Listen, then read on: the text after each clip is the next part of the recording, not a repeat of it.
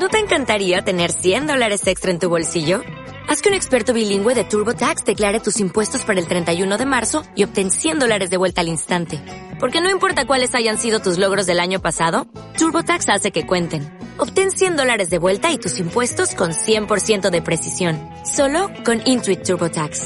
Debes declarar para el 31 de marzo. Crédito solo aplicable al costo de la presentación federal con TurboTax Full Service. Oferta sujeta a cambios o cancelación en cualquier momento. 1898. Muerto sacar a la calle con un puñal en el pecho y no conoce a nadie. Cosas de España.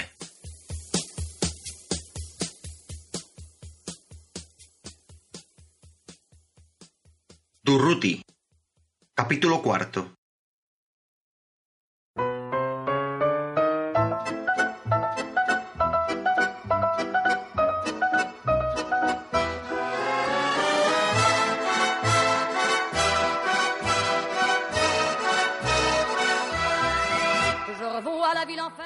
Finales de marzo, los errantes por fin habían abandonado Buenos Aires con el botín de su último golpe. Terminaba así una aventura hispanoamericana extravagante que no había ido como pensaron cuando un año antes se embarcaron rumbo a Nueva York. Durruti, Ascaso y Jover, los tres mosqueteros de los errantes, eran de nuevo los solidarios otra vez en Europa, y llegaron a París el 2 de mayo de 1926, alojándose en el barrio de Clichy, amparados por tres pasaportes falsos. Eran los respetables ciudadanos uruguayos Roberto Cotelo, Salvador Are Arevalo y Luis Victorio Regeto. Cuenta Belpaz en su biografía de Durruti que en el tiempo en el que habían estado fuera, París se había despoblado de exiliados españoles. La mayoría de los anarquistas que abandonaron España con el golpe de Primo de Rivera estaban ahora en Bélgica o se habían marchado al Mediterráneo, a Lyon y a Marsella. No obstante, en París seguía estando la editorial internacional, que los solidarios fundaron con el dinero de sus primeras actividades, y seguía estando también con fuerza la Unión Anarquista Francesa, con sus órganos periodísticos y sus conexiones con los anarquistas de Europa y de América. Esto es importante porque nuestros tres hombres de acción no iban a perder el tiempo. Estaba previsto que el 27 de junio de 1926, en París, se recibiera al rey Alfonso XIII. Por lo tanto, era una oportunidad que merecía ser aprovechada. Para ello pusieron en marcha la maquinaria de contactos con los camaradas que aún estaban en Barcelona y escribieron también algunos otros amigos hechos en Buenos Aires.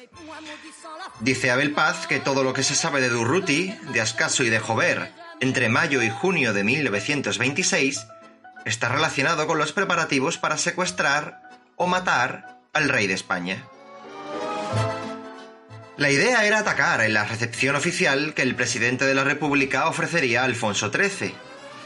Para ello, Durruti y sus dos compañeros se estaban preparando bien. El testimonio de Nino Napolitano, un anarquista italiano que los acompañó en aquellos días parisinos, resulta interesante en este sentido. Durruti y Ascaso hacían sus preparativos con la serenidad más absoluta.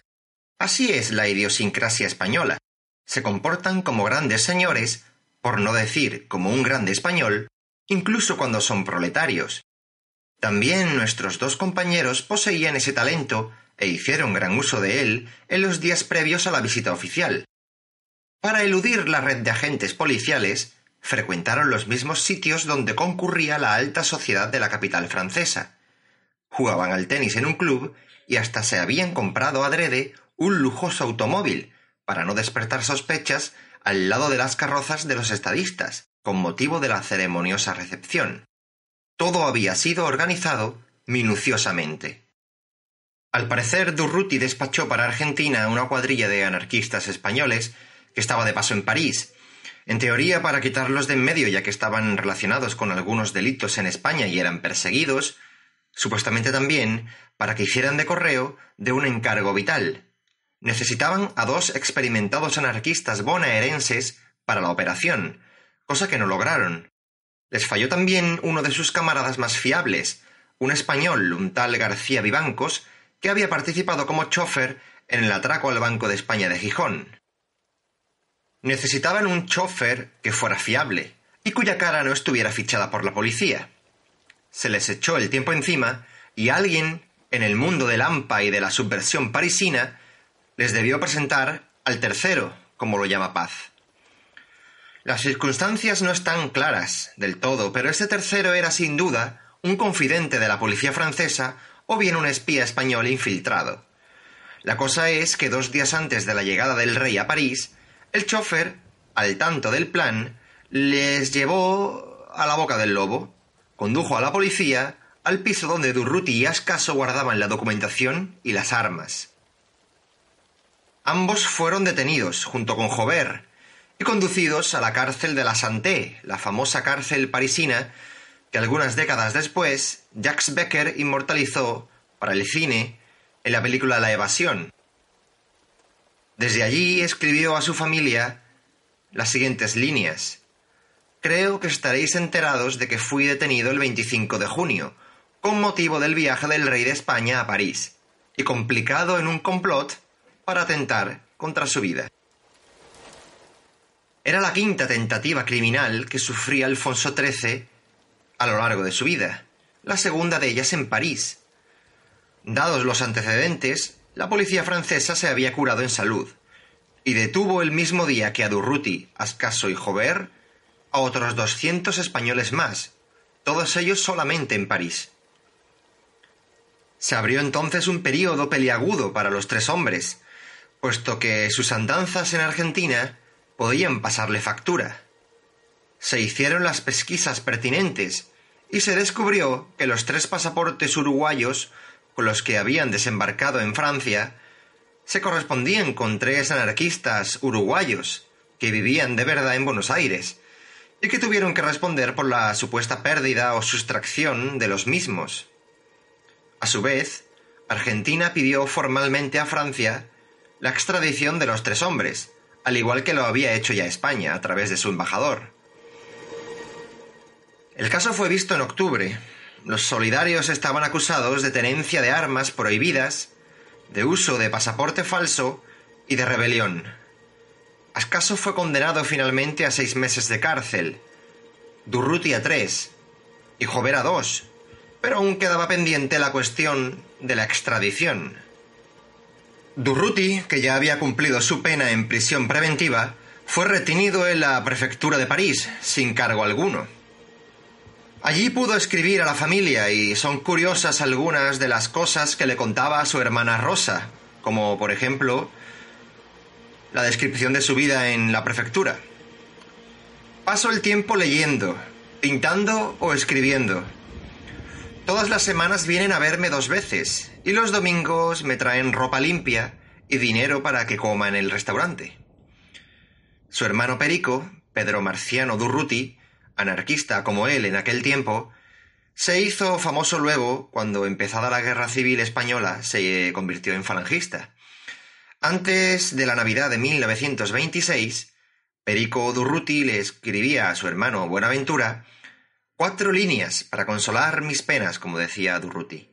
Gracias, Perico, le contestaba, añadiendo algo revelador del carácter y de la naturaleza del personaje. Te agradezco tus consuelos, pero a esto he de decirte otra cosa. Mis penas las soporto yo con mis ideales, que son más fuertes que todas estas bajezas humanas. Mis ideas son profundas, ellas han nacido en el seno de esta sociedad injusta. Ellas representan el amor y la libertad. Ellas son sólidas como el acero. Y ellas son las que me consuelan porque tengo la convicción de que son buenas. Así es, querido Perico, que no tengas pena por mí, que no soy ningún desgraciado. Esta cadena que me impide ser libre está podrida y no podrá retenerme por mucho tiempo. Durruti terminaba la carta con un comentario muy propio de las fechas, un comentario muy propio para un personaje evidentemente libertario o anarquista como él. Decía Durruti, las navidades son tan solo para los ricos, que la celebran con el sudor del trabajador y hacen que ese día se convierta en champaña, y las risas de aquellos en llantos en el hogar de los desheredados. Las juergas de los ricos son hijas de las miserias de los pobres. Pero esto pronto terminará. La revolución pondrá fin a este desorden social.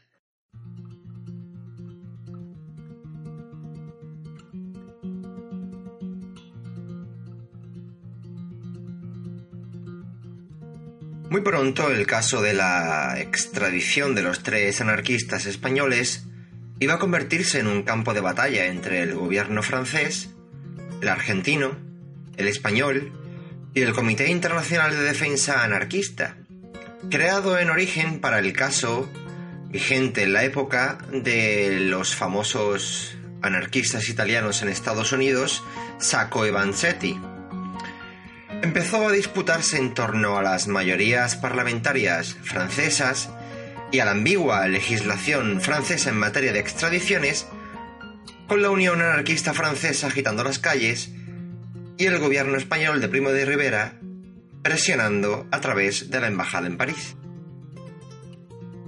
En marzo de 1927, de hecho, en medio de grandes protestas, los anarquistas fueron puestos a disposición del gobierno argentino, quien debía correr con los gastos de su transporte a Buenos Aires. Pero en Argentina se empezó a ver a aquellos tres agitadores españoles como un elemento de desestabilización interna. Descartada España por la terrible presión de los elementos de la izquierda francesa sobre la política del gobierno Poincaré, retraída Argentina por las dudas y por la acción mediática de socialistas y anarquistas, el plazo legal para la extradición pasó y el gobierno francés no tuvo más remedio que liberar en julio de 1927 a los tres españoles. Cuando salieron a la calle, una nube de periodistas los esperaba. Durruti declaró, según Abel Paz, que ahora continuaría la lucha, con más fuerza. Francia les daba 15 días para abandonar el territorio. Iban a ser, no obstante, 15 días importantes, porque en ese breve plazo, mientras planeaban el siguiente paso a dar en sus vidas, Turruti y Ascaso conocieron a dos personas que marcarían sus vidas a partir de entonces. En el caso concreto de Durruti, conocería a Emilienne Morin, a quien eh, Abel Paz describe como a una joven libertaria francesa, y que sería a partir de entonces la inseparable compañera. Los anarquistas de, de aquellos años reconocían sus relaciones como uniones libres. Durruti y Ascaso también conocerían a Néstor Magno, Magno era un anarquista ruso, modelado a fuego en la Revolución de 1917 y sobre todo en la guerra civil que siguió al golpe bolchevique de octubre. Magno era un auténtico líder libertario. En Ucrania combatió tanto a los alemanes que la ocuparon tras la paz de Brest-Litovsk como a los ejércitos blancos y al recién creado Ejército Rojo de Trotsky.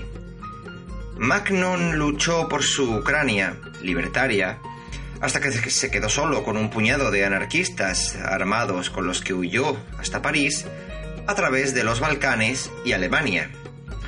En París, con 35 años, dice Paz que ya era un hombre agotado por la guerra y las múltiples heridas que había recibido en su cuerpo, pero sobre todo por la herida más importante, que era la derrota y la cantidad de mentiras el bolchevismo dominante lanzaba sobre Ucrania y sobre su persona.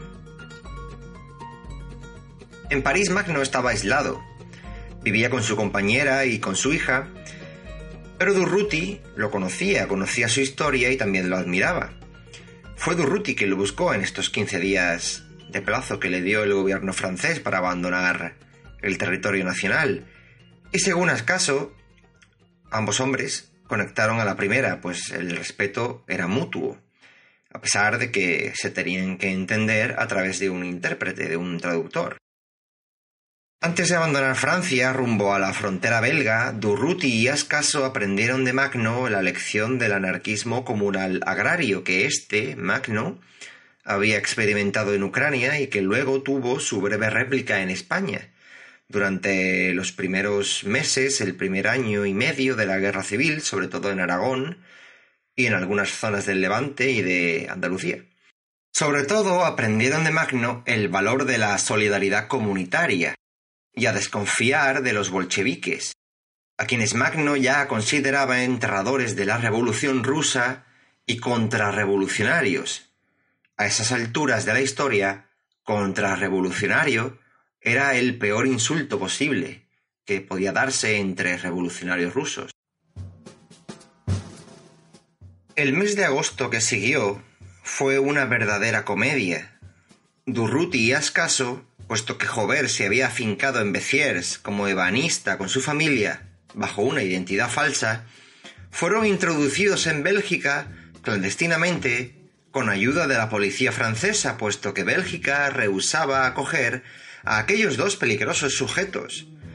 Errando en Bruselas durante un mes, fueron descubiertos por las autoridades e introducidos en Francia del mismo modo que habían llegado a Bélgica, de Strangis con la ayuda de la policía, en este caso belga.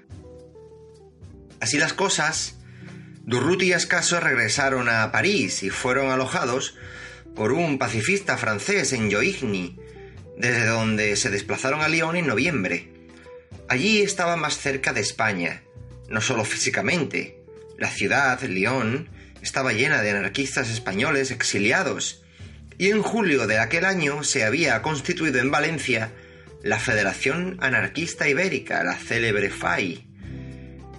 Durruti y Ascaso estaban deseando volver, porque en España se dirimía entonces una muy grave polémica que afectaba a la naturaleza misma de la vieja Confederación Nacional del Trabajo, de la vieja CNT. Se dirimía la cuestión de la división entre quienes propugnaban un comunismo libertario, en cierto modo colaborador o colaboracionista con la acción política de los partidos tradicionales, con el parlamentarismo burgués en una palabra, y quienes deseaban jerarquizar la lucha contra el capitalismo, mediante subdivisiones sindicales que vaciaran de anarquismo práctico o militante al gran sindicato. Ante esta disyuntiva, Durruti y Ascaso, los temibles españoles, impusieron su socialismo instintivo.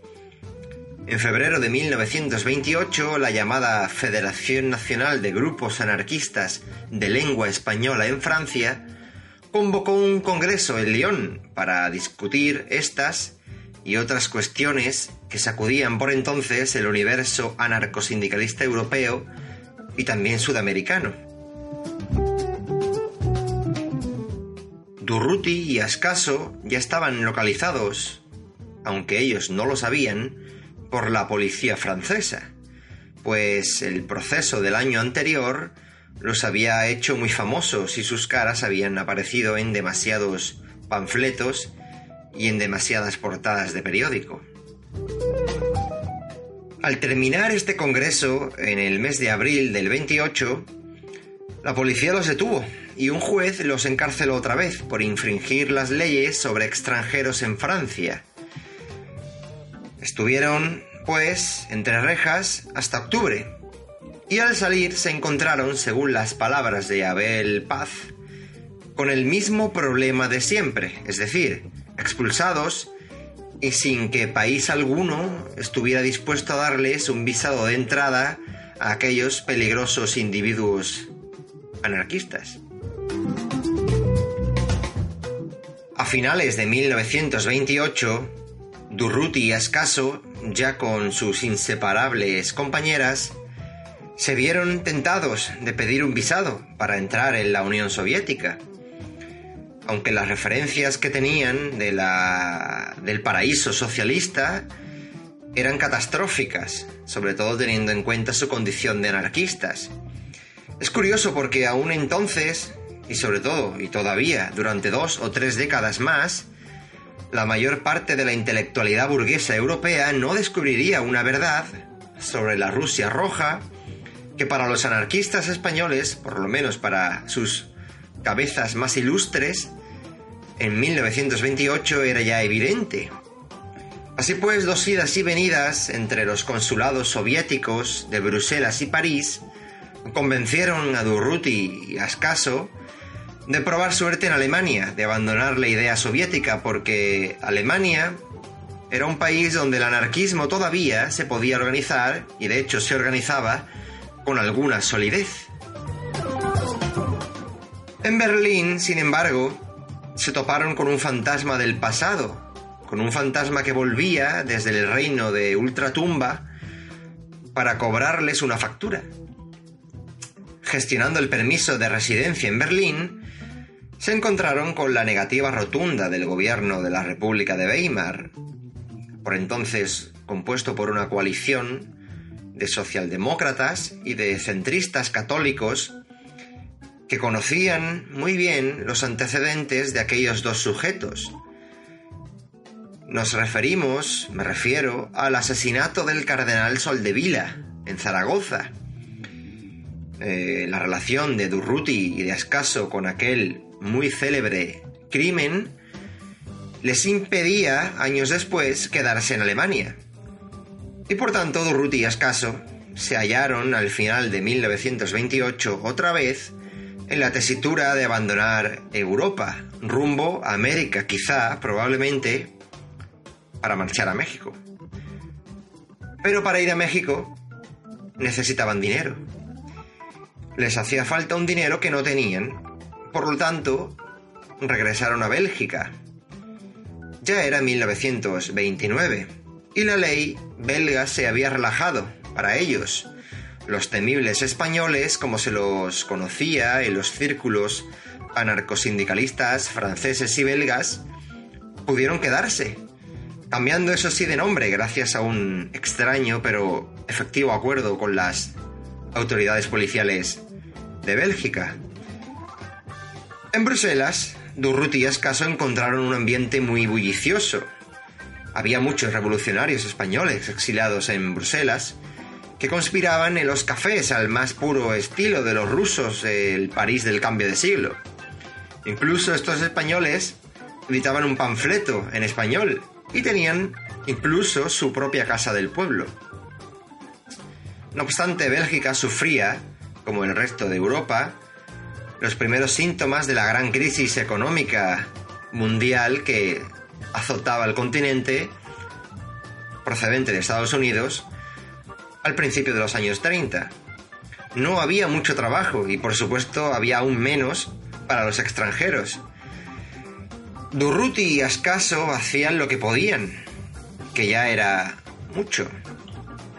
Naturalmente no abandonaban el ánimo levantisco y el ánimo rebelde dispuesto siempre a la pelea que los había acompañado toda su vida. Aida Met, una revolucionaria rusa exiliada en Bruselas por, aquel, por aquellos años, que los trató durante su estancia belga, describía a ambos hombres como una simbiosis. En sus palabras, en aquella época los dos hombres, los dos nombres, Durruti y Ascaso, se pronunciaban unidos. Y sin embargo, ¿qué diferencia entre ambos? No solo en su aspecto físico, sino también en el humano.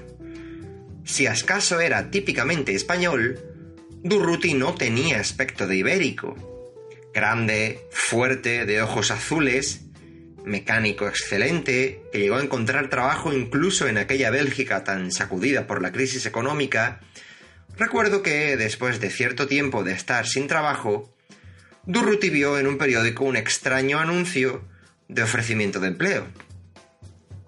Se presentó en la fábrica al mismo tiempo que otros parados, de nacionalidad belga, y mecánicos como él, y el patrón le sometió a una prueba profesional. En el resultado de esa prueba fue Durruti quien obtuvo los mejores puntos. Y fue entonces cuando el patrón le preguntó por su nacionalidad. Durruti le contestó que él era mecánico. Comprendiendo el patrón que se trataba de un extranjero, y suponiendo que no había comprendido bien la pregunta, la formuló de nuevo. Y de nuevo Durruti dio la misma respuesta. Esta vez el patrón la formuló más lentamente. Y la respuesta de Durruti fue Creo que lo que usted busca es un mecánico, y yo soy mecánico. El patrón, comprendiendo, comprendió que Durruti se burlaba de él, y con ello se terminó la posibilidad del empleo. En 1929, el mundo vivía convulsiones que ya anunciaban lo que estaba por venir en la década siguiente, la década de los años 30. La presión de las policías italianas, españolas y belga, la presión del espionaje y de la propaganda, tanto de la Italia fascista de Mussolini como de la España de Primo de Rivera, empujaban a Bruselas a muchos individuos supuestamente implicados en complots que o bien eran reales o bien eran inventados. Uno de los que más preocupó, un complot de los que más preocupó a la policía belga, fue el del anarquista italiano Camilo Berneri, para matar supuestamente a los reyes de Bélgica. Se interrogó, se interrogó por supuesto a Durruti y a Escaso, pero la policía nada sacó en claro. Mientras tanto, la dictadura en España empezaba a dar síntomas de descomposición. Los republicanos españoles y muchos agentes del catalanismo más radical, más extremo, se reunían en Bruselas para organizar intentos de derrocarla, con mayor o menor éxito. No se tiene constancia, sin embargo, de que Durruti y Ascaso anduvieran implicados en aquellas conspiraciones fallidas. Es muy probable que pasaran el año 1929 y el año 1930 en una tensa espera, asomados discretamente al desarrollo de los acontecimientos. Ni siquiera la famosa y fallida sublevación de Jaca pudo sacarlos de ese discreto segundo plano.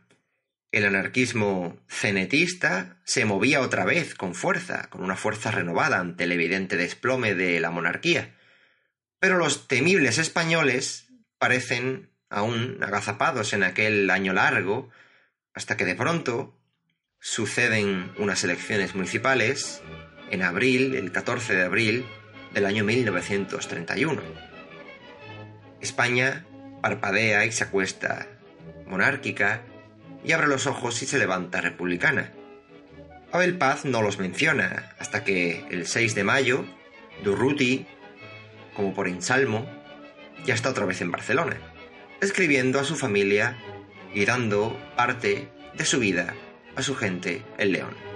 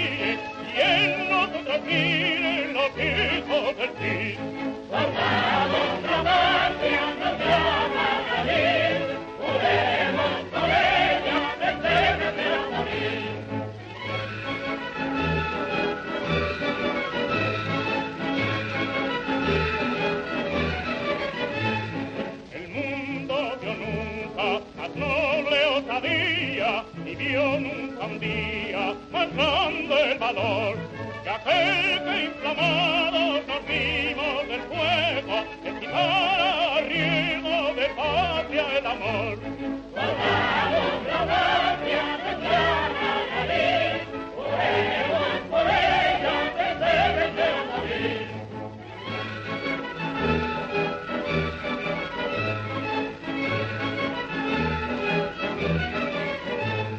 La trompa guerrera, al viento, horror al sediento, y arruge el cañón que amor la audacia provoca, que el ingenio invoca de nuestra nación.